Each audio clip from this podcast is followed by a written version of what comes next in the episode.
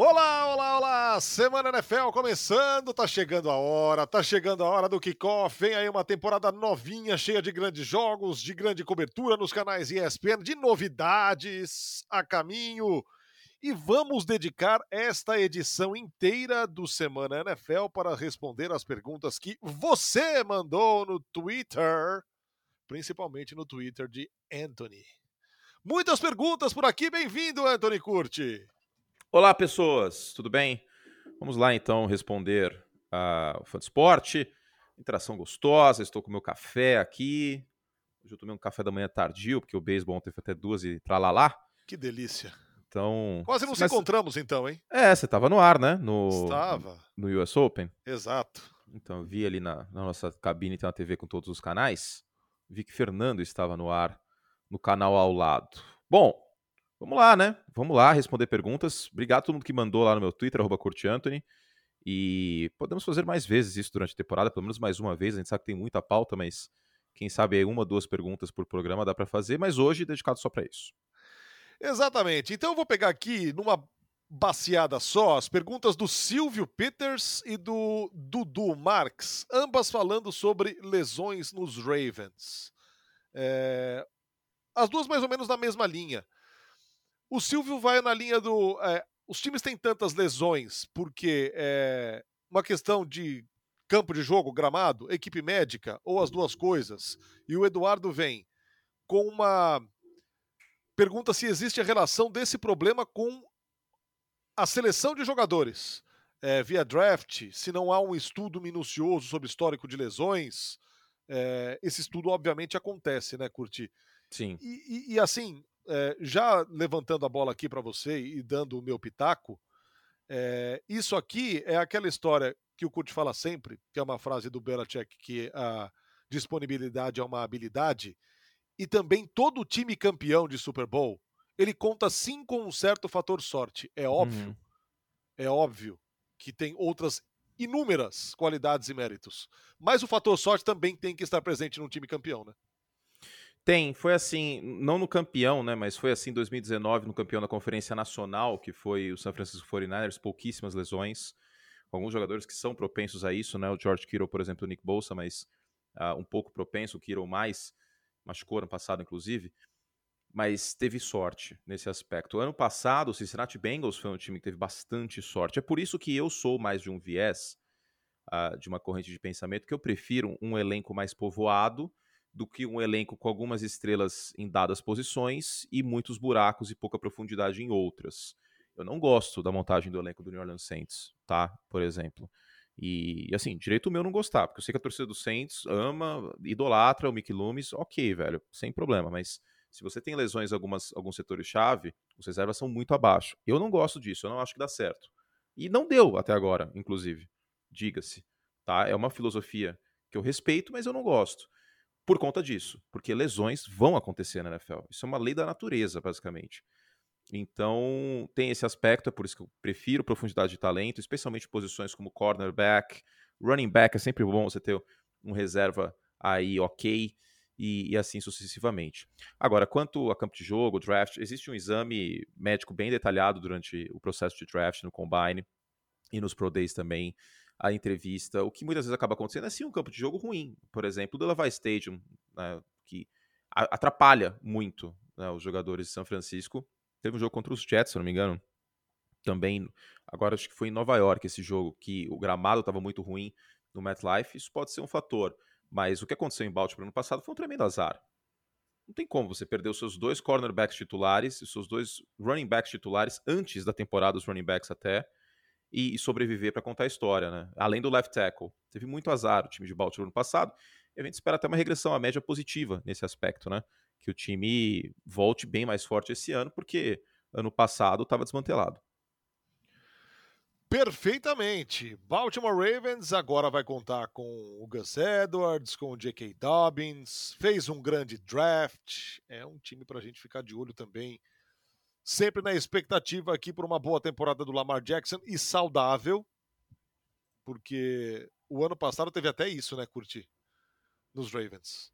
É, teve um time esfacelado no departamento médico, teve Lamar Jackson perdendo jogos, Então, foi um ano é. bem atípico, né? Se você vale a sorte para o campeão, no ano passado, o excesso de azar foi um, foi um fator na campanha dos Ravens. É, e adicionalmente o time melhorou, né, para essa temporada. Eu sei que saiu o Marquise Brown, mas o Marquise Brown nunca valeu uma primeira rodada, nunca conseguiu separação. Né? E, enfim, eu não acho que vai ser o fim do mundo. Até porque o Isaiah Likely tá muito bem na pré-temporada, o Mark Andrews é um cara de mil jardas. E não tô pessimista com os Ravens. Muito pelo contrário, tô bastante otimista. É meu palpite para ganhar a divisão, inclusive.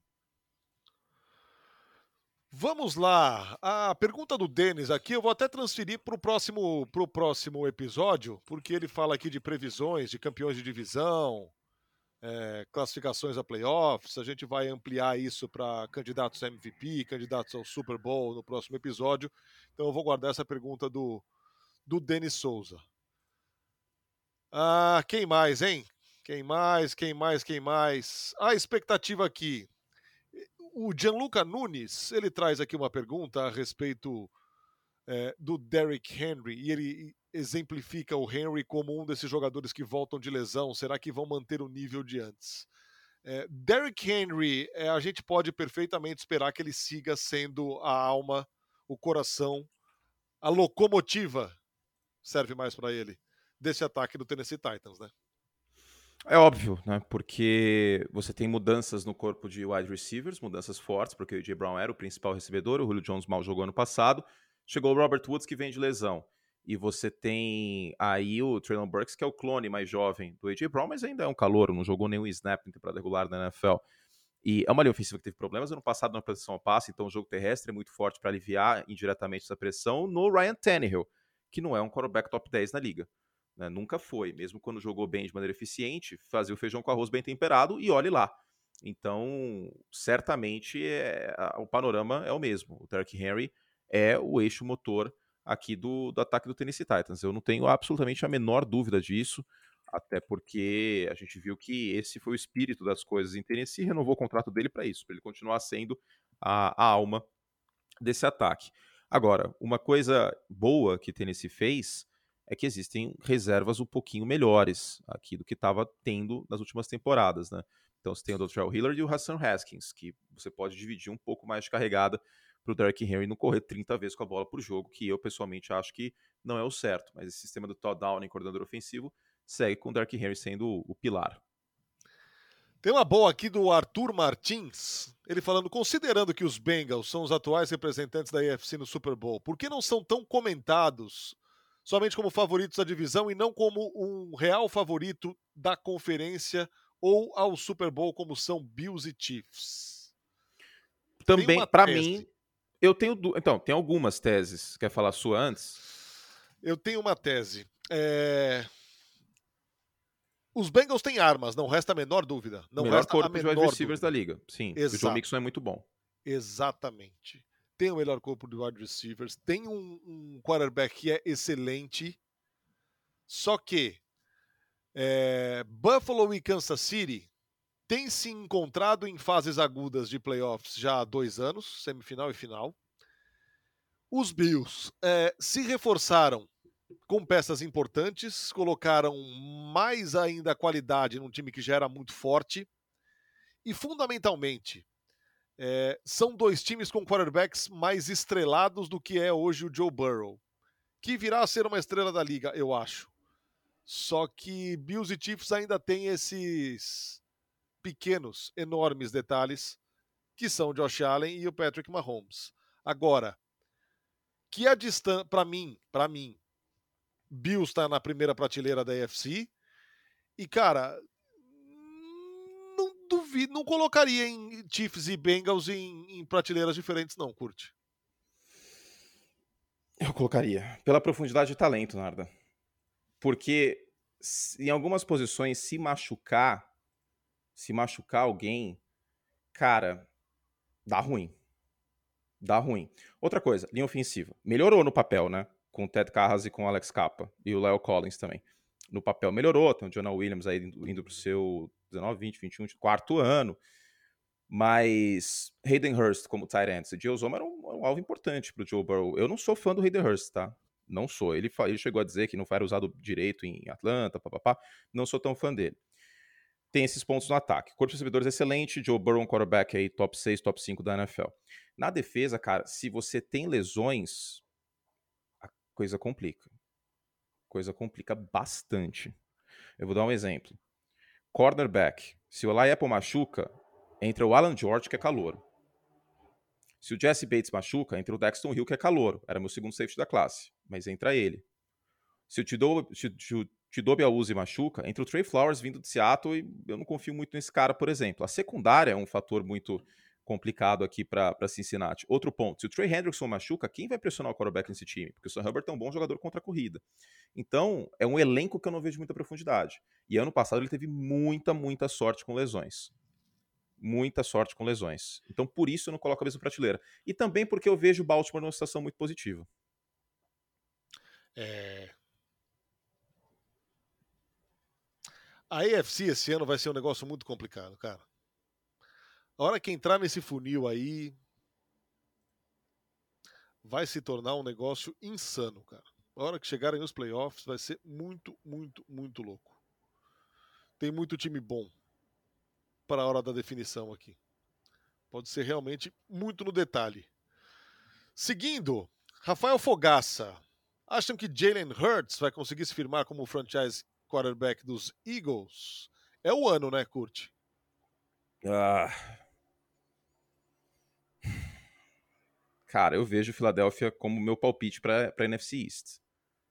Mas o Jalen Hurts se firmar como franchise quarterback é uma frase forte, hein? Uma frase forte. Ano passado, quando precisou passar a bola, eu não achei que ele jogou bem, tá? É, aquele jogo Tampa Bay e Tampa Bay e Filadélfia mostrou a diferença entre ter um quarterback que consegue passar a bola com consistência. Claro que é até sacanagem porque é o Tom Brady, né? A comparação é sempre injusta. E um quarterback que tem os seus valores tem o seu valor correndo com a bola tal, mas que está muito abaixo passando a bola. Eu acho que o Philadelphia tem condição de ganhar a divisão, mas quando o Jalen Hurts precisar passar a bola, como que vai ser? Porque ano passado, quando colocou três homens na pressão, por exemplo, e não mandou blitz para ele queimar rápido, ele teve problemas. Ano passado, em situações óbvias de passe, eu bati nesse ponto algumas vezes no league, quando o time estava duas posses ou mais atrás no placar, ele teve 34 de rating. 34, que vai de 0 a 100. É um número bem ruim. Abaixo de 50 já é ruim. Então, cara, eu tenho meus poréns em relação ao Jalen Hurts. Eu não acho que ele vai ser um grande quarterback passando a bola. Não vejo isso acontecendo. Pode ser que eu esteja errado. Por outro lado, tenho um otimismo por dois pontos. Primeiro, que ele é muito novo ainda, ele tem 23 anos. Três pontos. Segundo, que ele tem uma mágica profissional muito boa, sempre teve. E terceiro ponto, que chegou o A.J. Brown. Né? E, e, você está num sistema finalmente com estabilidade para o Jalen Hurts. Porque antes, todo ano ele mudava o coordenador ofensivo e o sistema. Até no college isso aconteceu, né? Ele saindo de Alabama e indo para Oklahoma. Agora ele tem uma estabilidade com, com o Nick Sirianni, pelo menos, né? E até ano passado, no meio da temporada, mudou tudo. Porque na primeira metade o time mais passava do que corria. Na segunda metade, mais corria que passava. Então, felizmente, agora existe uma, é, uma estabilidade e pode ser que melhore. Agora, ele virar um quarterback top 10, eu duvido muito. Eu acho mais fácil o Totan Goivaloa virar um quarterback top 10 que o Jalen Hurts, por exemplo. Fabiano Andreata, Matt Ryan vai revolucionar os Colts? Jonathan Taylor vai ter outra temporada explosiva? É.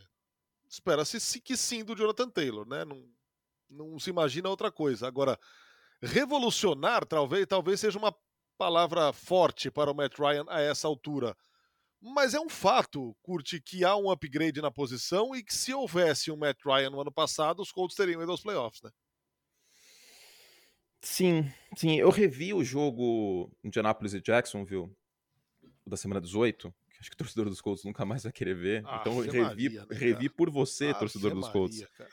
Eu revi ontem esse jogo. E, cara, era nítido como os Jaguars. Primeiro, eles estavam muito intensos. Aquele era o Super Bowl dos Jaguars, estava claro isso. A defesa jogou de maneira muito intensa tal.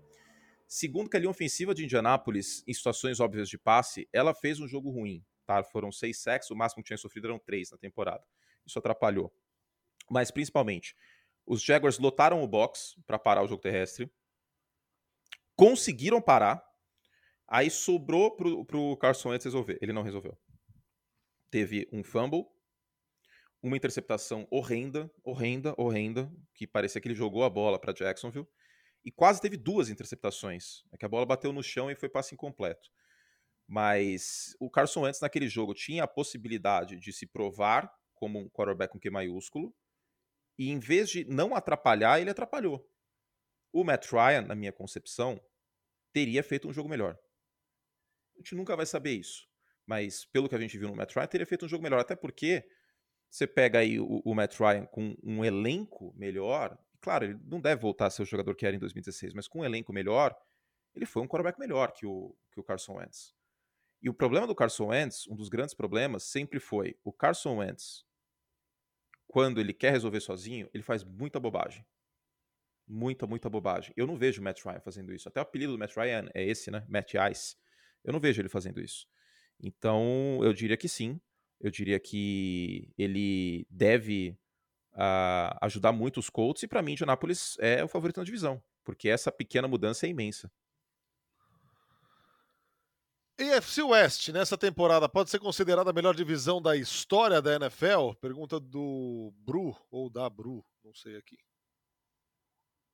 Qual? AFC, AFC West. West, né? Eu entendi East. Não, West. Cara, eu não sei se é melhor da NFL, porque antigamente eram três divisões até 2001.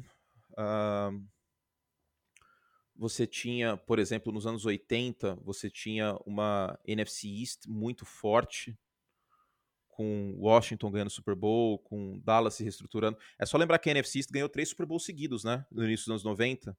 E Filadélfia tinha uma defesa boa, tinha o Randall Cunningham, mas é, em 90 os Giants venceram o Super Bowl, em 91 Washington venceu, em 92 Dallas venceu, 92 93.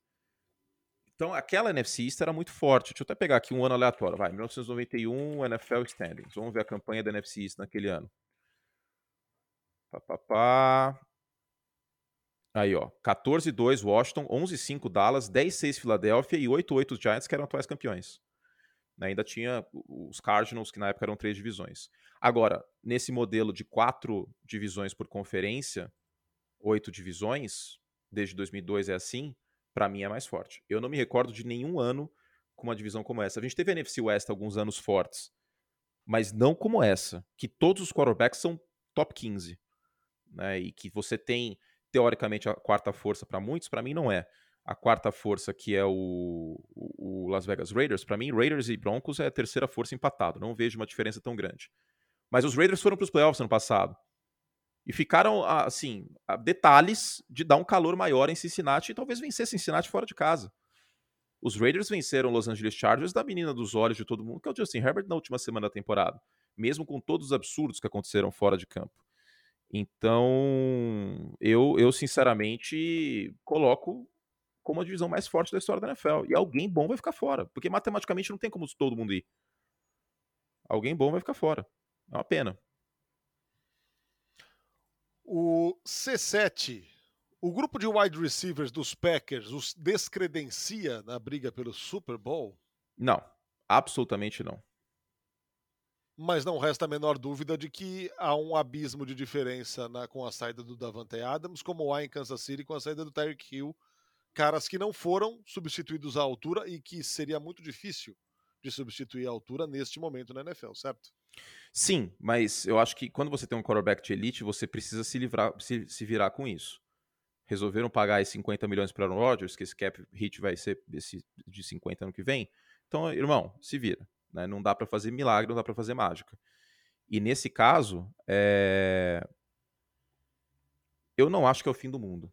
Não acho. A gente viu o Tom Brady chegar em 2006 numa final de conferência com o pior corpo de recebedores dos playoffs. Talvez um dos piores da NFL naquela temporada, em 2006. E ficou também detalhes de vencer os Colts, que o Peyton Manning teve muito mérito naquele jogo. Os Colts viraram a partida tal no segundo tempo.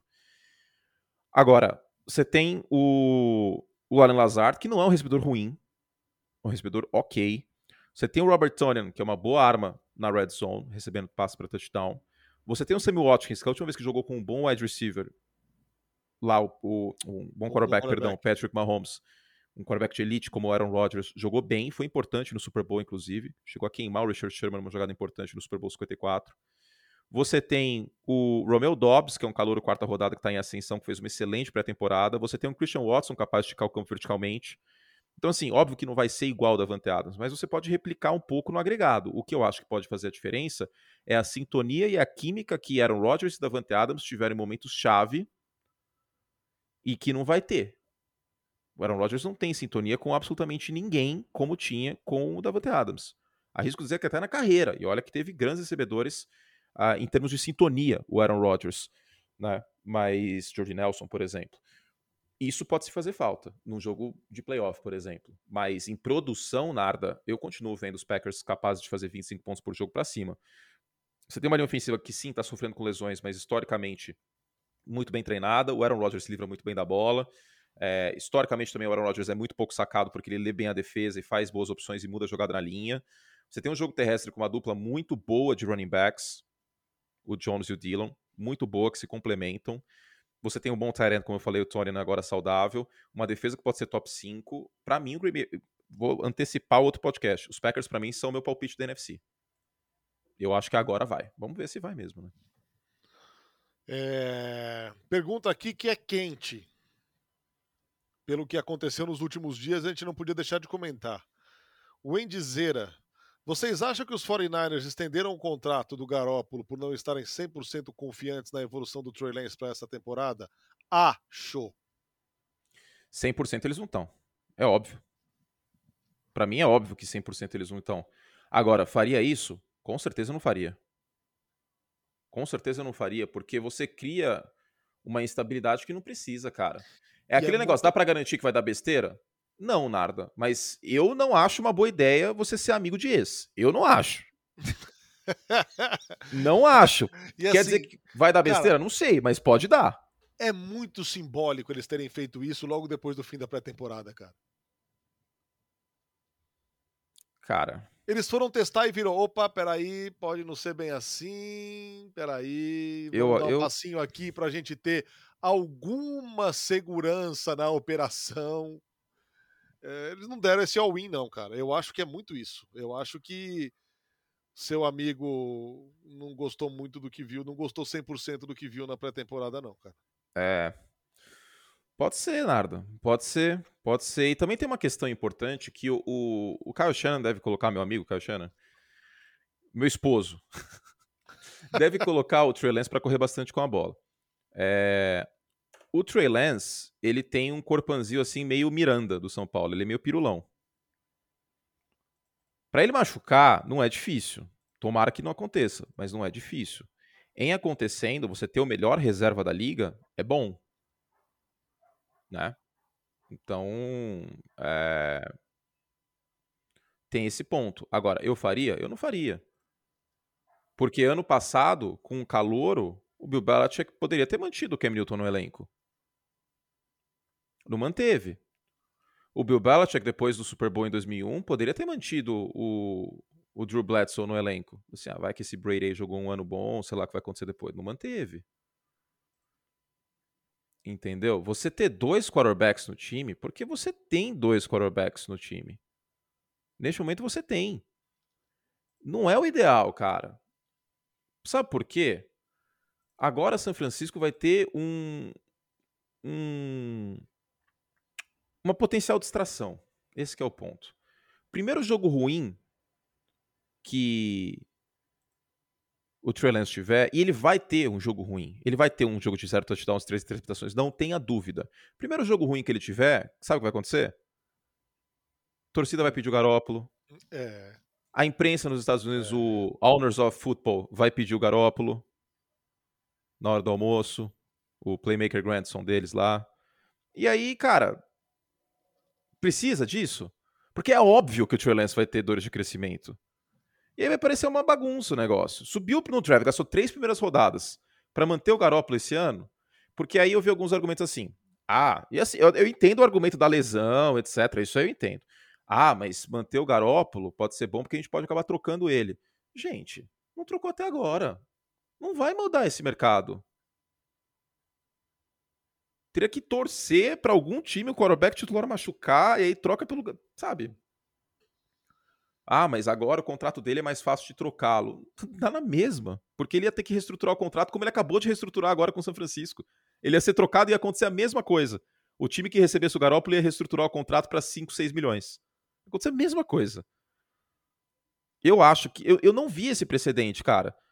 O que, que Kansas City fez com o Patrick Mahomes tendo todas as dúvidas do mundo e também o quarterback cru, embora o Lance seja muito mais, quando o, o, o Mahomes estava entrando no seu segundo ano? Trocou o Alex Smith. E o Alex Smith é um quarterback melhor que o Garoppolo. Quando você parte do princípio que você não está satisfeito com a mediocridade na posição, que o Garoppolo é isso, é um quarterback medíocre, ele é médio, e você toma o risco de um quarterback com ferramentas, etc., você tem que lapidar esse quarterback em campo, que é o que ele precisa. Ele precisa de relógio de pockets. Ele precisa de situação de jogo. O Trey Lance não tem nem 500 passos na NFL. Eu, sinceramente, acho que não tem o porquê manter o Jimmy Garoppolo como, como reserva de São Francisco. Não tem o porquê. Isso aí pode, essa bomba pode estourar lá na frente. E aí, ah, mas quando o quarterback é, tá na NFL, ele tem que ter resiliência para passar por momentos como esse, e se ele não, não, não passar, não serve. Não, precisa correr esse risco? É. Eu não acho que precisa, cara. Eu não acho que precisa. Sincero. Ah, mas se o Garópolo entrar, o time pode ir para os playoffs e vai ganhar o Super Bowl? Com o Garópolo, os 49 não vão ganhar o Super Bowl. A gente já viu isso duas vezes. Com o Trey Lance, talvez eles possam e não este ano, mas talvez eles possam. Eu prefiro o talvez eles possam ano que vem, dando o máximo de tempo possível para o Trey Lance neste ano, do que pensar no curto prazo e ser imediatista, porque sabe o que está aparecendo em São Francisco? Parece que tem que tem que o Caio Shannon vai estar tá candidato à reeleição agora. Ele está pensando em 2022 só. para mim me parece isso, John Lynch e ele, porque pô, é, vai pensar no curto vai prazo ser, desse jeito. Vai ser um negócio difícil de administrar, cara. Lógico que vai. É lógico Interna e externamente. Lógico que vai. É, é dois palitos para vir o. Ah, mas o. O Garópolo levou o time pra final de conferência. É, super levou, né? Fazendo um total de zero touchdowns ofensivos contra os Packers no Divisional Round. Levou muito. Quem levou os 49ers pra final de conferência foi a defesa, foi Nick Bolsa e foi Debo Samuel. Não foi o Jim Garoppolo. O Jim Garoppolo ele tava lá de calma. Ele ganhou uma promoção lá em São Francisco. Ele comprou um jeans da Levis colocou o cupom na urna e ganhou lá. Tava lá no final de conferência. Cara. ai, ai, ai. Eu, eu, eu, assim.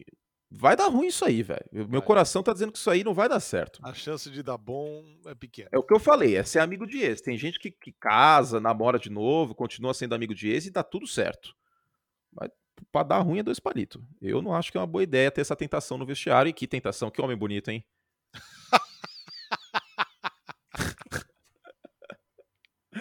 É, tem isso ainda. Agora, para terminar, hein? A última aqui desses 30 minutos de Semana NFL dedicado ao fã de esportes. Pergunta do Antônio Wojcikiewicz. Nível de empolgação com o Kansas City Chiefs depois desse festival de distribuição de bolas para diferentes recebedores. Imagina que ele esteja falando da pré-temporada.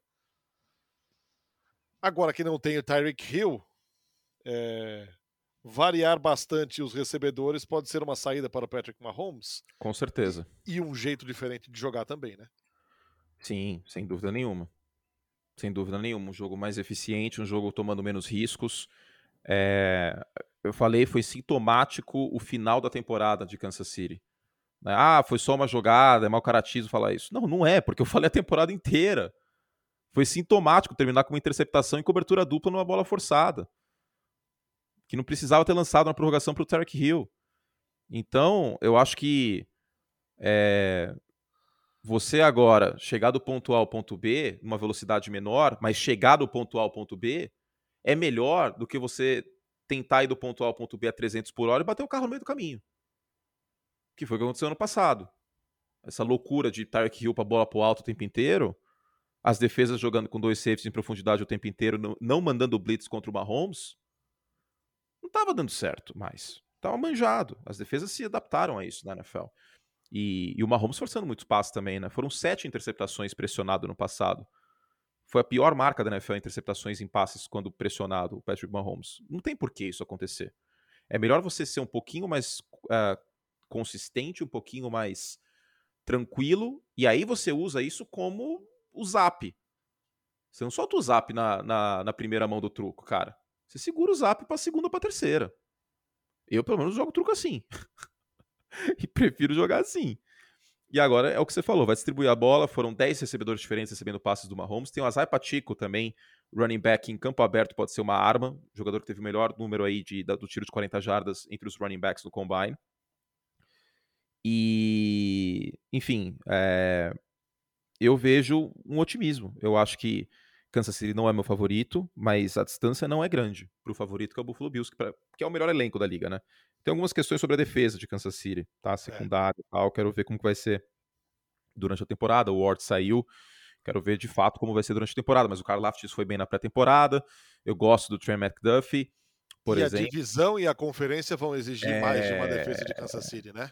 É, exatamente. A, a divisão e a, e a conferência é, é porque bem mais pesada. É, é a temporada mais tem, difícil não de competição. Não tem quarterback meia boca na divisão, cara. Exato, exatamente, exatamente. Não tem quarterback meia boca e na divisão e na conferência tem pouquíssimos quarterbacks meia boca. É. Barbas de molho para o Spagnuolo na sua nova temporada comandando a defesa dos Chiefs.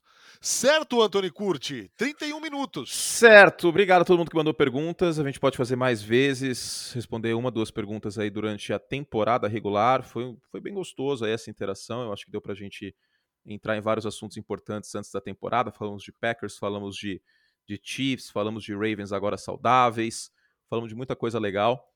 E a gente volta na, na semana que vem com as nossas prévias, né? Quem são os nossos palpites, etc., para os prêmios, para campeão de divisão e tudo mais. Com novidades, hein, fã esporte? Novidades nessa temporada, eu não posso falar. A minha filha número 3, a Rebeca, não me permitiu. Então, aguardem, aguardem, vai ser bom. Vai ser bom. Semana que vem tem mais. Não esqueça aí de se inscrever no seu agregador favorito de podcasts, de espalhar a palavra desta bagaça. Leve aí ao seu amiguinho, a sua amiguinha que gosta de NFL. Semana NFL, todas as semanas no seu agregador de podcasts favoritos. E agora também respondendo a pergunta do fã de esporte. Tá certo? Até semana que vem. Puxel!